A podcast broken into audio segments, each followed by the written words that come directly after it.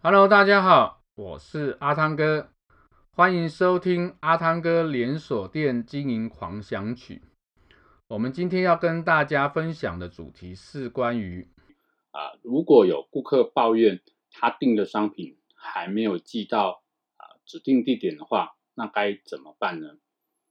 那我想哦，在有顾客已经在门市订了商品，那没有到货的话。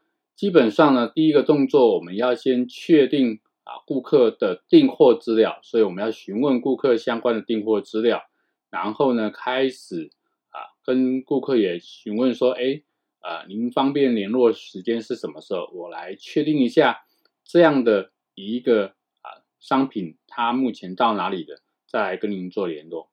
那这个部分啊你是可以直接跟顾客互动的地方。那跟顾客联络好这些啊联络方式之后呢，接下来我们就是要来去查到底现在整个呃流程走到哪里了。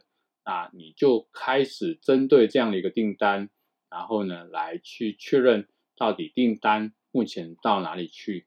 啊，接着啊确定之后再跟顾客进行联络，跟他确认啊，并且说明整个流程到底。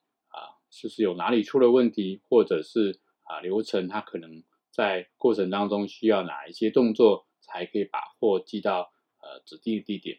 那这个整个说明要让顾客能够啊了解，也能够接受。